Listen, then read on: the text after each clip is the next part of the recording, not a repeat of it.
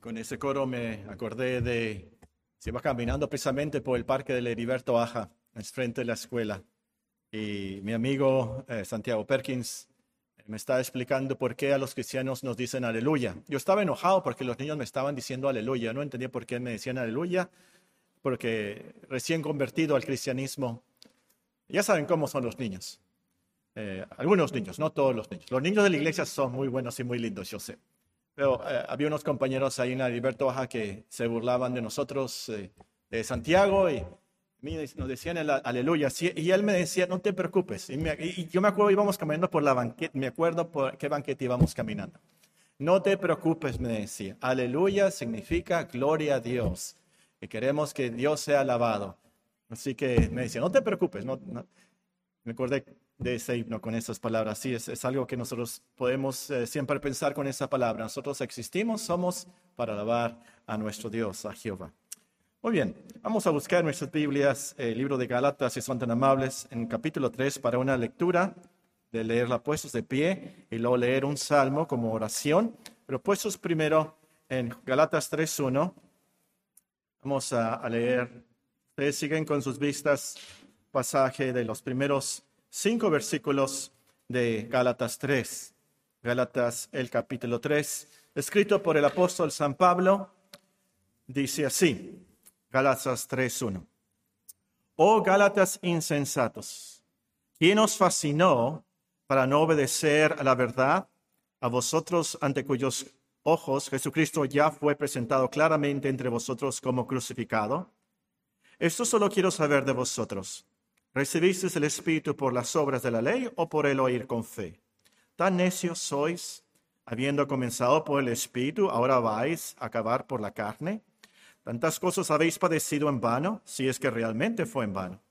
Aquel pues que os suministra el Espíritu y hace maravillas entre vosotros, ¿lo hace por las obras de la ley o por el oír con fe? Hasta aquí la lectura de Gálatas y vamos a buscar del libro de los Salmos una oración la que está en el Salmo 86, y vamos a apropiarnos de estas peticiones del salmista y vamos a orarlo todos juntos en voz alta. Del Salmo 86, después del versículo 17, vamos a decir en nombre de Cristo Jesús, amén, como acostumbramos al final de nuestras oraciones, pero diciéndolo de corazón, sinceramente. En Salmo 86, del 1 al 17, todos en voz alta. Inclina, oh Jehová, tu oído y escúchame porque estoy afligido y menesteroso. Guarda mi alma, porque soy piadoso. Salva tú, oh Dios mío, a tu siervo que en ti confía. Ten misericordia de mí, oh Jehová, porque a ti clamo todo el día. Alegra el alma de tu siervo, porque a ti, oh Señor, levanto mi alma. Porque tú, Señor, eres bueno y perdonador y grande en misericordia para con todos los que te invocan. Escucha, oh Jehová, mi oración y está atento a la voz de mis ruegos. En el día de mi angustia te llamaré, porque tú me respondes. Oh Señor, ninguno hay como tú entre los dioses, ni obras que igualen tus obras. Todas las naciones que hiciste vendrán y adorarán delante de ti, Señor, y glorificarán tu nombre. Porque tú eres grande y hacedor de maravillas. Solo tú eres Dios. Enséñame, oh Jehová, tu camino. Caminaré yo en tu verdad. Afirma mi corazón para que tema tu nombre. Te alabaré, oh Jehová, Dios mío con todo mi corazón y glorificaré tu nombre para siempre, porque tu misericordia es grande para conmigo y has librado de, las profundidades del Seol. Oh Dios, los soberbios se levantaron contra mí y conspiración de violentos ha buscado mi vida y no te pusieron delante de sí. Mas tú, Señor, Dios misericordioso y clemente, lento para la ira y grande misericordia y verdad, mírame y ten misericordia de mí. Da tu poder a tu siervo y guarda al hijo de tu siervo. Haz conmigo señal para bien y vean los que me aborrecen y sean avergonzados. Porque tú, Jehová, me ayudaste y me consolaste. En nombre de Cristo Jesús. Amén. Sentémonos, hermanos. Esta mañana el mensaje está basado en las palabras de Gálatas capítulo 3 y el versículo 1. Gálatas capítulo 3 y el versículo 1, donde el apóstol escribe, Oh Gálatas insensatos, ¿quién os fascinó para no obedecer a la verdad? A ustedes, ante cuyos ojos Jesucristo fue ya presentado claramente entre ustedes como crucificado. Para aplicar bien el versículo, primero aclararemos sus palabras, su vocabulario, y luego enlistaremos unas enseñanzas que podemos deducir de él. Bien, primero vamos a aclarar las frases, las palabras, el vocabulario de este versículo y luego vamos a aprender sus lecciones, sus enseñanzas. Leemos en la primera frase, oh Gálatas insensatos. Los Gálatas vivían en una región llamada Galacia, parte de lo que ahora es Turquía. Galacia era una región, no era una ciudad como Efeso. Efeso era una ciudad. La carta a los Gálatas fue dirigida a una región en Turquía. Y eh, nosotros podríamos pensar, si lo hubiera escrito a nosotros aquí en Sonora, él hubiera dicho aquí, oh sonorenses insensatos. Pero no, él se dirige a esa región de Galacia. Generalmente el apóstol no les dice insensatos a los cristianos, generalmente les dice amados, les dice hermanos, hermanos amados. Pero aquí les llama Gálatas insensatos. Y no era que eran unos retrasados mentales, unos tontos, pero la palabra que usó Pablo aquí connota que no usaron sus pensamientos, no usaron su mente para razonar. Hicieron cosas sin pensar en lo que implicaba lo que estaban haciendo. Oh, por ejemplo, usted decide ahora en la noche, mañana me voy a ir a Tucson. No le voy a pedir permiso a mi jefe, me voy a ir a Tucson mañana a de compras. Usted sería un insensato. ¿Por qué? Bueno, número uno, porque la frontera está cerrada, a menos que usted sea ciudadano norteamericano. La frontera está cerrada. Número dos, porque si usted se va de compras a Tucson sin pedir permiso en su trabajo, muy probablemente lo van a jubilar muy temprano, lo van a retirar, lo van a cortar, recortar, ¿verdad? Eh, sería usted un insensato, obviamente. Ahora, el apóstol aquí le llama insensato a los Gálatas porque unos estaban circuncidando, otros estaban celebrando los festivales judíos. Y eso implicaba que se estaban sujetando a los ritos judíos, confiando en ser salvos por las celebraciones y ritos judíos, en vez de confiar en la obra de Cristo. En vez de confiar que Cristo es suficiente, ellos comenzaron a añadir cosas, a añadir celebraciones. Ahora, como les dice en el capítulo 1 que leímos eh, eh, de Gálatas, ese era otro evangelio. Era Cristo más ritos. Cristo más celebraciones. Cristo más otras obras. Pero Cristo es suficiente. Ese es el evangelio puro. Y es por eso que el apóstol les dice en la segunda frase, ¿quién los fascinó para no obedecer la verdad? Galatas insensatos, ¿quién los fascinó para no obedecer la verdad? Y aquí hay que aclarar la palabra fascinó.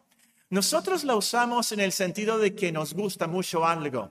Me fascinan los plátanos machos sobre arroz blanco, me fascinan. Me fascinan los chocolates amargos, los chocolates sin leche. Me fascina. Nosotros usamos la palabra fascinar como algo que nos gusta mucho. Me fascina ir a la playa, decimos. Pero la palabra que usó el apóstol no se refiere a eso. Se refiere a fascinar por encanto. Se refiere a fascinar por embrujo. Es por eso que otra versión de la Biblia, no la Reina Valera 60, pero otra versión, no sé qué dice su versión, pero otra versión traduce esta frase ¿Quién os hechizó? ¿Quién os embrujó? De esto también hay que aclarar la frase obedecer a la verdad. ¿Qué quiere decir esto? ¿Quién os fascinó para no obedecer a la verdad? Verdad aquí se refiere a la verdad del Evangelio. Se refiere a obedecer al mandato de Dios que creamos en Cristo, que Él lo envió para vivir, morir y resucitar por nosotros, para salvarnos de nuestros pecados. Esa es la verdad que debemos obedecer. Entonces, no se refiere a una obediencia de obras, de actividades, pero como dice el apóstol en Romanos 1, una obediencia a la fe. Y podemos confirmar esto en el contexto de qué habla aquí el apóstol. Por ejemplo, capítulo 2, versículo 20. Con Cristo estoy juntamente crucificado, y ya no vivo yo, mas vive Cristo en mí. Lo que ahora vivo en la carne, lo vivo en la fe del Hijo de Dios, el cual me amó y se entregó a sí mismo por mí. Lo dice el capítulo 3, el versículo 2. Esto solo quiero saber de vosotros. ¿Recibiste el Espíritu por las obras de la ley o por el oír con fe? Recibiste, recibieron el Espíritu, fueron salvos, fueron regenerados, transformados por su obediencia a ciertas obras, ciertas celebraciones, ciertos ritos o por la fe. La respuesta, por supuesto, es por la fe. En el versículo 3, tan necios sois, habiendo comenzado por el Espíritu, ahora vais a acabar por la carne. Tantas cosas habéis padecido en vano, si es que realmente fue en vano. Aquel pues que os suministra el Espíritu y hace maravillas entre vosotros, ¿Lo hace por las obras de la ley o por el oír con fe? Obviamente el contexto se trata de fe. Obedecer a la verdad se trata de creer la verdad, tener fe en el mandamiento que Dios nos ha dado acerca de su Hijo. Por eso nos lleva a la tercera frase de nuestro texto. Oh Galatas insensatos, ¿quién los hechizó para no obedecer a la verdad? A ustedes ante cuyos ojos Jesucristo fue ya presentado claramente entre ustedes como crucificado. Y aquí hay que aclarar qué significa que los Gálatas vieron con sus ojos a Cristo crucificado. ¿Cómo es posible? Ellos vivían en Galacia, unos mil kilómetros de Jerusalén, donde Cristo fue crucificado. Obviamente ellos no lo vieron con sus propios ojos. Entonces, ¿cómo es que vieron a Cristo claramente como crucificado? Bueno, la expresión presentado claramente connota una presentación como la de un anuncio grande enseguida de las carreteras o de las calles. Creo que le dicen espectaculares. Esos anuncios grandes, ¿verdad? De publicidad. E, e, esa es la connotación de esto. Algo grande, algo que todos vieron y supieron especialmente. Hay un dicho, creo que es árabe, tal vez la hermana Bechelani dijera amén aquí, si estuviera presente, estoy seguro, creo que es árabe, no, si no me equivoco. Hay un dicho que dice, el mejor maestro es aquel que puede hacer que sus alumnos vean con sus oídos. El mejor maestro es aquel que puede hacer que sus alumnos vean con sus oídos. Y así aquí. Los Gálatas vieron a Cristo claramente crucificado cuando escucharon a Pablo predicar. Él les presentó a Cristo como crucificado. Él les podía escribir a ellos como les escribió a la iglesia en Corinto, pues me propuse no saber entre ustedes cosa alguna, sino a Jesucristo y a este crucificado. Eso era lo que predicaba.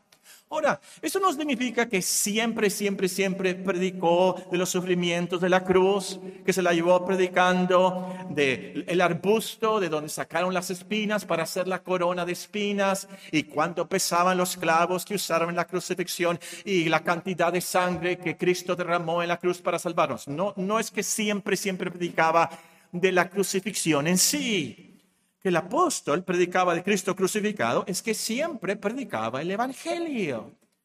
Que Dios nos salva, Dios nos perdona, Dios nos escucha por los méritos de la cruz de Cristo. Ese es el Evangelio, esa es la verdad. De eso se trata, de Cristo crucificado. Lo presentaba como el medio de nuestra salvación y también el medio que Dios usa para nuestra transformación. Es por, es por eso que dice en el 2.20, con Cristo estoy juntamente crucificado.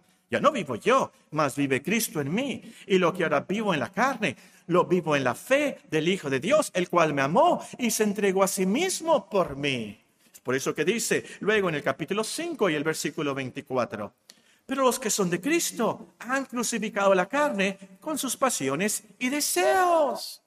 Luego, muy orgulloso, escribe en el capítulo 6 y en el versículo 14, 6, 14. Pero lejos esté de mí de gloriarme, sino en la cruz de nuestro Señor Jesucristo, por quien el mundo me es crucificado a mí y yo al mundo. Cristo crucificado para mi salvación, Cristo crucificado para mi salvación. Es así como yo vivo, es así como yo me transformo, es así como yo soy santificado por Dios. Ahora, en otras palabras, más tal vez más fáciles de entender aquí. El apóstol presentaba a Cristo como la fuente de poder para todas las batallas del cristiano. Predicaba a Cristo como el modelo a seguir al progresar en nuestras virtudes, para ser mejores cristianos, mejores esposos, mejores esposas, mejores padres, mejores hijos. Por ejemplo, a los esposos, ¿qué les predicó? ¿Qué les dijo? ¿Qué les dijo a los esposos?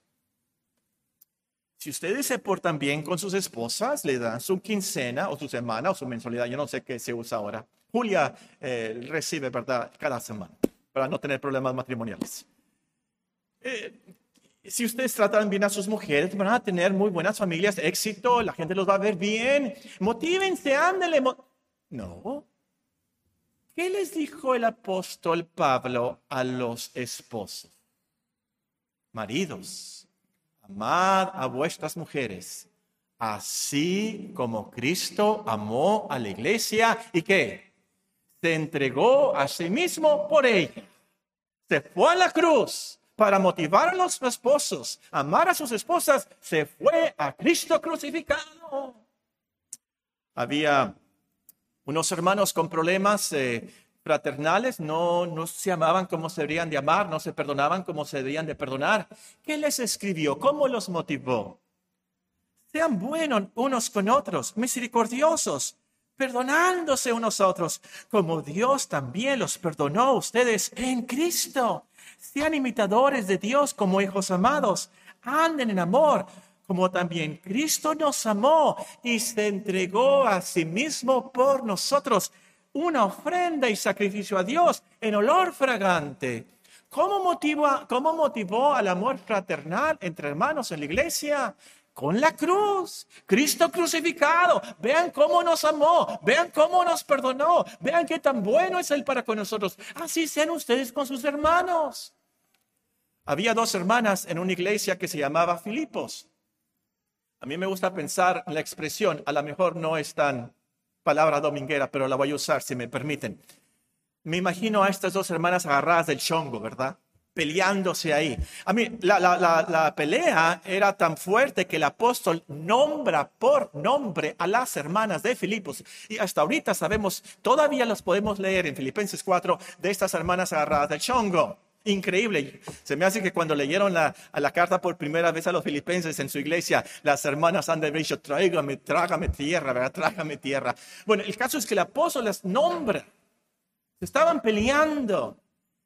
¿Qué hace para motivar a las hermanas a amarse, perdonarse, vivir en unidad? ¿Qué hace? ¿Qué les cuenta? ¿Qué les dice? ¿Cómo los motiva?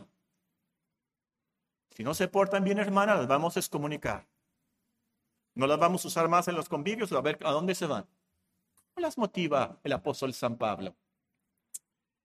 Hermanas, haya pues en ustedes ese sentir que hubo también en Cristo Jesús, el cual siendo en forma de Dios, no estimó el ser igual a Dios como cosa que aferrarse sino que se despojó a sí mismo, tomando forma de siervo, hecho semejante a los hombres, y estando en la condición de hombre, se humilló a sí mismo, haciéndose obediente hasta la muerte y muerte de cruz. ¿Cómo las animó? ¿Cómo las motivó? ¿Cómo las exhortó a la unidad, al amor, a perdonarse, a vivir en humildad? ¿Cómo? Se fue directamente a la cruz de Cristo. Y así ustedes pueden leer sus epístolas y se van a dar cuenta que lo hacía una y otra vez. Para motivarnos a la ofrenda, ¿qué hace? Rumbo a la cruz de Cristo. Para motivar, ¿qué hace? Rumbo a la cruz de Cristo. La cruz de Cristo, Cristo crucificado es la fuente de poder para resolver todos los problemas en la iglesia, los problemas en la familia, los problemas, las batallas del cristiano. De eso se trata aquí. Muy bien. Entonces, ¿cómo supieron los Galatas? de Cristo crucificado, con la predicación del apóstol Pablo, pero también con la Santa Cena. ¿Qué es la Santa Cena? Si nosotros participamos cada mes, Dios mediante el próximo domingo. ¿Qué hacemos cada mes al celebrar la Santa Cena? La muerte del Señor anunciáis hasta que Él venga. Eso es la Santa Cena. Es, por así decirlo, la presentación gráfica de lo que es el Calvario. Y ese es el Evangelio. El pan de la Santa Cena que representa el cuerpo partido de nuestro Señor Jesucristo en la cruz, la copa. ¿Qué representa? ¿Qué representa el vino? La sangre de nuestro Señor Jesucristo que fue derramada por nuestros pecados. Y es así como los Galatas y nosotros vemos claramente a Cristo crucificado en la Santa Cena. Muy bien, ya aclaramos las palabras y las frases del versículo. Ahora vamos a las enseñanzas que podemos deducir. La primera enseñanza que podemos deducir es que si no obedeces a la verdad, eres un insensato. Si usted no obedece a la verdad, usted es un insensato. Voy a usar, voy a cambiar una palabra en nuestro texto para hacerlo más directo y más práctico aquí en Sonora. Oh sonorenses insensatos, ¿quién los fascinó para no obedecer a la verdad? Si no obedecemos a la verdad, entonces somos unos insensatos. La deducción es clara, es lógica. Si no obedeces a la verdad de Dios, al Evangelio, si no crees en sus buenas noticias, eres un insensato. No estás usando tu mente, tu razón, tu razón. No eres razonable. Voluntariamente te has vuelto un necio, una necia. La palabra que usa después. La palabra que usa el salmista también. Cuando dice, el necio ha dicho en su corazón, no hay Dios. Es un necio el que dice, no hay Dios. Ahora, podemos decir que no razonas bien, por supuesto, porque Dios te da la solución a tu gran problema. Es muy irrazonable que tú no creas la verdad, porque Dios te da la solución. En la verdad, en el Evangelio, te da la solución a tu gran problema. ¿Cuál es tu gran problema hoy? ¿El COVID? Ese es tu gran problema. Es que tengo un esposo muy, muy malo. Es, un borracho, es un adicto, no lo aguanto. Ese es tu gran problema realmente. No, es que tengo una esposa, si supieras qué insumisa, qué brava. No, no, no, no, no. Ese es tu problema. Realmente, ese es tu problema. Es tu problema la falta de dinero. No, si tuviera un milloncito guardadito ahí, eh, ya no tuviera problema. Ese es tu problema realmente. Falta de vacaciones, ese es tu problema. Falta de amigos, si tuviera más amigos, yo, yo, yo fuera feliz. Realmente, ¿cuál es tu problema en la vida hoy y por la eternidad? Tu gran problema es el pecado. Tu gran problema es el pecado. Ese es el gran problema. Tu pecado contra Dios. Eres indiferente a Dios. No le adoras ni le das gracias. Ese es un problema que te va a hundir en las prisiones eternas para siempre, sin Dios, en la oscuridad, para siempre, sin Dios, en las tinieblas eternas. Ese es tu gran problema hoy y lo tienes que resolver. Y Dios te da la solución. ¿Cuál es la solución que Dios te da? Muy bien. Dios te dice, ve a Jerusalén. Ve cuando estés en Jerusalén, ve hincado desde el jardín de Getsemaní, hincado hasta el gran muro del templo allí reza cien mil oraciones. Al final deja cuando menos cien mil dólares de ofrenda. Y luego vive ayunando y sufriendo como un monje solitario por siete años en el convento del desierto de Sinaí. Y será salvo. Eso es lo que nos dice Dios. Eso es lo que te dice Dios para resolver tu problema de pecado y que realmente puedas pasar el resto de tu vida con Dios y en la eternidad en la gloria celestial. Eso es lo que nos pide Dios. Por supuesto que no. Por supuesto que no. Dios lo único que nos manda es creer el mensaje que nos ha dado acerca de su Hijo. Que nos arrepintamos, creamos el Evangelio, así te perdona y te da vida eterna. Si no obedeces esta verdad tan sencilla, tan fácil, eres un insensato, muy insensato, porque la eternidad va a caer sobre ti uno de estos días. Créeme. Piensa entonces, reflexiona, razona. Es tu alma por toda la eternidad. Obedece la verdad de Dios. Eres un necio, una necia. Si tan solo Dios te pide, cree en mi Hijo, síguele a Él para que sea salvo. La segunda enseñanza. La primera enseñanza que podemos deducir del versículo es que si no obedeces a la verdad, eres un insensato. Segunda enseñanza que podemos deducir del versículo es que si no obedeces a la verdad, has sido hechizado. Si tú no crees en Cristo, si tú no obedeces a la verdad, estás embrujada. Pues el versículo nos dice, oh, sonorenses insensatos, ¿quién los fascinó para no obedecer a la verdad? Como vimos, fascinar aquí no conota que nos gusta mucho algo, que nos encanta algo. Y, lo busqué en el diccionario la palabra fascinar. Pensé, ¿quién, puso en la Reina Valera del 60 la palabra fascinar? A lo mejor en 1960 la palabra fascinar connotaba otra cosa y busqué en el diccionario la palabra fascinar. Me encontré, la palabra fascinar también significa engañar, también significa alucinar, también significa hacer mal de ojo. Y es por eso que algunos tradujeron este versículo embrujar, hechizar. Bueno, ¿quién engañó a los Gálatas? ¿Quién los embrujó para que desobedecieran a, Dios y añadieron ritas y ceremonias judías al Evangelio, como si Cristo no fuera suficiente? ¿Quién los embrujó a ellos? Probablemente algún maestro falso, algún judío de hueso colorado, los embabucó, ¿verdad?, con sus enseñanzas sobre los ritos del Antiguo Testamento.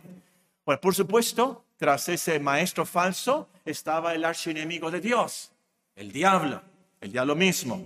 Y es por eso que en 1 Timoteo 4 el apóstol Pablo dice, esas son doctrinas, enseñanzas de demonios. Tras esas doctrinas falsas estaba el diablo. Entonces podemos decir que el diablo hipnotiza, el diablo engaña para que no crean la verdad los hombres. En otras palabras, los hombres y mujeres que no obedecen a la verdad están cautivos a la voluntad del diablo. Están hipnotizados con él y él los tiene encarcelados, amarrados, encarcelados, embrujados para que no se escapen. Y ustedes están pensando, a mí se me hace que hay un versículo que dice eso, y no está mal su cerebro cristiano. El versículo está en 2 de Timoteo 2.26. Muy feo lo que dice aquí, pero es la pura verdad. Según de Timoteo, capítulo 2 y versículo 26. Voy a comenzar a leer con el versículo 25, mejor dicho, con el versículo 24, y sirve que me, doy una exhortación a mí mismo y a los que predican, y a los pastores, y a los ancianos, y a todos los cristianos. Según de Timoteo 2.24, porque el siervo del Señor no debe de ser contencioso, sino amable para con todos, apto para enseñar, sufrido, que con mansedumbre corrija a los que se oponen, por si quizá Dios les conceda que se arrepientan. ¿Para qué? Para conocer la verdad. Porque ¿cuál es el problema? Escapen del lazo del diablo en que están cautivos a la voluntad de Él. Esto, hermanos y amigos, es lo que explica la sección policíaca del periódico.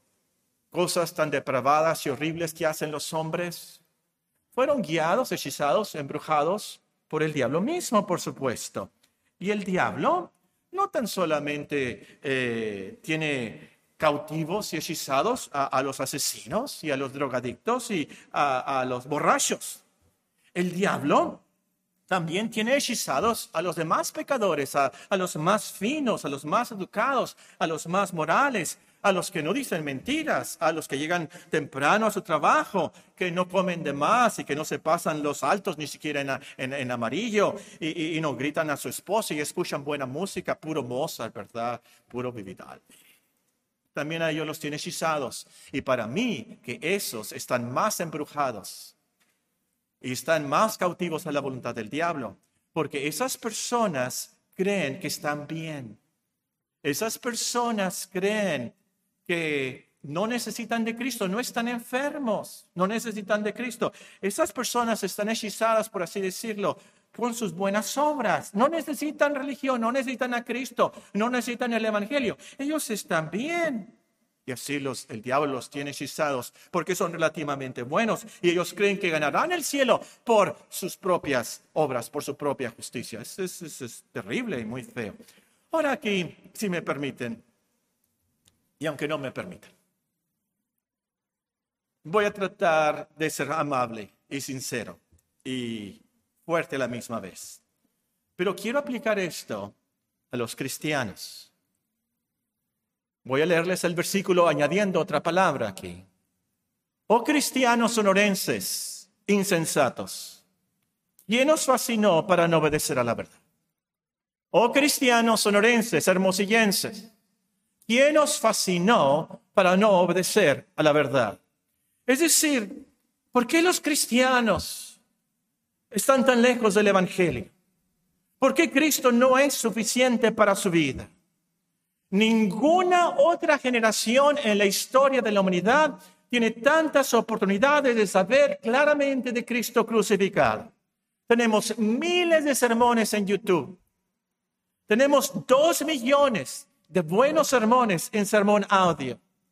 Pero ¿por qué Cristo no les es tan precioso? ¿Quién los fascinó? ¿Quién hechizó a los cristianos? Y por supuesto el diablo tiene mucho que ver con esto. Pero los cristianos hoy en día están fascinados con el entretenimiento del mundo, fascinados con la vanidad de las compras, fascinados con la belleza exterior, fascinados con la emoción de las películas. Y el mundo y el diablo los ha engañado con sus teorías, los ha engañado con su ciencia falsa, terapias superficiales para el alma. Claro, los cristianos de hoy en día no añaden judaísmo a su cristiandad, por supuesto que no. Pero los cristianos de hoy en día están añadiendo materialismo a su cristiandad, están añadiendo humanismo a su cristiandad. Ese es el gran problema. Y esto es tan grave y peligroso como lo otro. Porque al final el problema es el mismo. Ya Cristo no les es suficiente. Perdieron su primer amor. Y eso es terrible, horrible y muy grave. Pues noten lo que nos dice la tercera enseñanza, la última enseñanza que deducimos del versículo. Si no obedeces a la verdad después de haber visto a Cristo claramente como crucificado, agravas tu insensatez. Si no obedeces a la verdad después de haber visto a Cristo claramente como crucificado, agravas, empeoras tu insensatez. Ese es el punto de Galatas 3.1. Oh sonorenses insensatos, ¿Quién los fascinó para no obedecer la verdad? A ustedes, ante cuyos ojos Jesucristo fue ya presentado claramente entre ustedes como crucificado. Fuera algo que no hubieran visto a Cristo claramente crucificado. Fuera algo terrible. Pero ustedes ya lo vieron, Galatas. Ustedes ya lo vieron, sonorenses. ¿Cómo es posible? Esto es muy grave. Es el punto del versículo. ¿Por qué? Porque si no obedeces el Evangelio después de haber visto a Cristo claramente crucificado, agravas tu insensatez, empeoras tu caso, pues entre más conocimiento tengas, más castigo mereces si no cumples con tu responsabilidad. Lo repito, es lógico y es verdad. Entre más conocimiento tengas, más castigo mereces si no cumples con tu responsabilidad. El Señor nos enseñó esto cuando dijo, aquel siervo que conociendo la voluntad de su Señor no se preparó ni hizo conforme a su voluntad, recibirá muchos azotes. Mas el que sin conocerla hizo cosas dignas de azotes, será azotado poco. Porque a todo aquel a quien se le haya dado mucho, mucho se le demandará. Y al que mucho se le haya confiado, más se le pedirá. Tú conoces la voluntad de Dios. Muy bien. Tienes Biblia hasta en tu celular. Qué gran responsabilidad tienes entonces de cumplir la voluntad de Dios. Porque allá en África, en China, hay quienes no tienen Biblias, que nunca han escuchado el Evangelio y hacen cosas contra Dios y se les va a castigar poco. Pero tú que tienes Biblia, que has conocido y has tomado la Santa Cena, se te va a castigar mucho, es lo que dice Cristo aquí. Es por eso entonces, si no obedeces al Evangelio, después de haber visto a Cristo claramente crucificado, agravas tu insensatez, empeoras tu caso. Número dos, si no obedeces el Evangelio después de haber Cristo después de haber a Cristo claramente crucificado, agravas tu insensatez, empeoras tu caso, pues pecas contra ti mismo, pecas contra tu alma. Pecas contra tu alma. Por unos momentos quiero que se imaginen el final, el final del mundo, el final de la historia. Y usted no obedeció la verdad, usted no creyó el Evangelio. Imagínense por unos momentos a su alma hablándole usted. Tu alma te va a hablar a ti al final, así como nosotros podemos hablarle al alma, el Salmo 42. Al final, tu alma te va a decir a ti, tu conciencia, tu alma te va a hablar a ti. Imagínenselo por unos momentos ese día. ¿Qué te va a decir? ¿Qué te va a decir? Te va a reclamar, mejor dicho. ¿Por qué no creíste?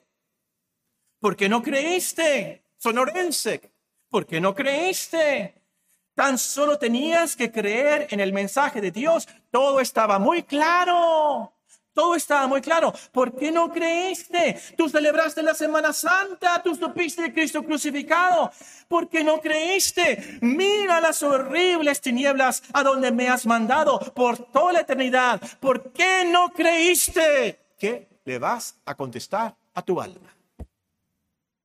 No vas a poder excusarte como Eva, si se acuerdan que hizo Eva, ¿verdad? La serpiente me. No vas a poder decir, e-, el mundo, el diablo me embabucó, me engañó. No vas a poder decir, es que había muchos cristianos hipócritas. A poder decir, tú eres responsable por tu alma ante Dios. Tú personalmente tienes que obedecer a la verdad. Número tres, en último lugar, y esto es lo más grave. Si no obedeces al Evangelio después de haber visto a Cristo claramente crucificado, agravas tu insensatez, empeoras tu caso, pues pecas contra Dios mismo. Pecas contra Dios mismo. Porque Dios envió a su Hijo. Dios te dio la oportunidad a ti en el 2021 para escuchar el Evangelio y tener una Biblia en tus manos Dios te advierte entonces y con palabras muy fuertes, especialmente lo dice a los que creen ser cristianos. Porque si pecáramos voluntariamente después de haber recibido el conocimiento de la verdad, ya no queda más sacrificios por los pecados, sino una horrenda expectación de juicio y de hervor de fuego que ha de devorar a los adversarios el que viola la ley de Moisés por el testimonio de dos o tres testigos muere irremisiblemente. Ahora escuchen esto y contesten la pregunta si pueden. ¿Cuánto mayor castigo pensáis que merecerá al que pisoteare al Hijo de Dios, el que pisoteare a Cristo, el que Dios envió, el que lo pisoteare por no creer en Él, que tuviera por inmunda la sangre del pacto en el cual fue santificado, inmunda la sangre de la cruz. ¿Cómo es posible? Y si la frente al Espíritu de gracia, ¿cuánto mayor castigo pensáis que merecerá el que pisoteare la cruz? Pues conocemos al que dijo, mía es la venganza yo daré el pago, dice el Señor. Y otra vez, el Señor juzgará a su pueblo. Horrenda cosa es caer en manos de Dios vivo. Agravas tu insensatez, agravas tu culpa. Si desobedeces a la verdad después de haber visto a Cristo claramente crucificado. Entonces hoy obedeces a la verdad, hoy, por tu alma, por Dios. Obedece la verdad. Arrepiéntete. Pídele perdón, pídele misericordia, cree el Evangelio, cree el mensaje que Dios nos ha dado acerca de su Hijo. No le añadas. Cristo es suficiente. Cristo es suficiente. Estaba pensando que el mensaje iba a ser muy fuerte, muy, muy directo, eh, más bien exhortación que consolación. Y me puse a pensar, ¿cómo es que lo puedo hacer más positivo al final? Y me acordé que algunas veces invierto el versículo, lo volteo lo pongo en reversa y pensé, eso es lo que voy a hacer. Oh sonorenses sabios, ¿quién los fascinó para obedecer la verdad? A ustedes ante cuyos ojos Jesucristo fue ya presentado claramente entre ustedes como crucificado. Oh sonorenses sabios, en vez de oh sonorenses insensatos, o sonorenses necios. Pero pensé, este versículo no sería verdad. Pues no hay ninguno sabio. No hay ni un sonorense justo, ni aun uno. No hay quien entienda. Todos se desviaron aún. Pero aquí está lo positivo y con eso termino. Dios tuvo misericordia de nosotros. Dios tuvo misericordia de nosotros. Nos dio vida, nos dio entendimiento para que captáramos las verdades del Evangelio y creyéramos en su Hijo. Él merece toda la gloria. Oremos, hermanos.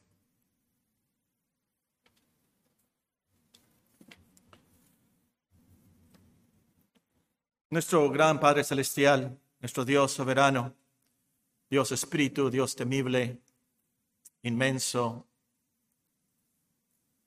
misericordioso, sabio, santo, justo. Pedimos, Señor, por los méritos de Cristo, que apliques estas verdades a nuestros corazones, que apreciemos a Cristo crucificado, que creamos en Él, que lo apliquemos a nuestras vidas Ten piedad de nosotros y nuestros hijos en este día. Le pedimos por los méritos de Cristo que este día sea un día de descanso, de pensar que hemos captado, por tu misericordia, hemos captado las verdades del Evangelio. Tenemos paz para con Dios. Somos justificados, declarados justos, perdonados y declarados inocentes por Cristo nuestro Señor. Danos paz, danos Señor consolación, Danos descanso a los que necesitan en este día, Señor. Te pedimos que les des fe, arrepentimiento. Concede el arrepentimiento en tu misericordia en este día. Que te agrade, Señor, darnos un avivamiento y transformación. Te rogamos por los méritos de Cristo, Señor, que tengas piedad en nuestra, nuestra ciudad, en estos días, especialmente en nuestro estado, nuestro país en estos días de elecciones, en estos días de COVID, que discernamos los tiempos, te busquemos a ti. Ayúdanos, Señor. Sin ti no podemos hacer nada. Ten misericordia de nosotros. En Cristo Jesús. Amén.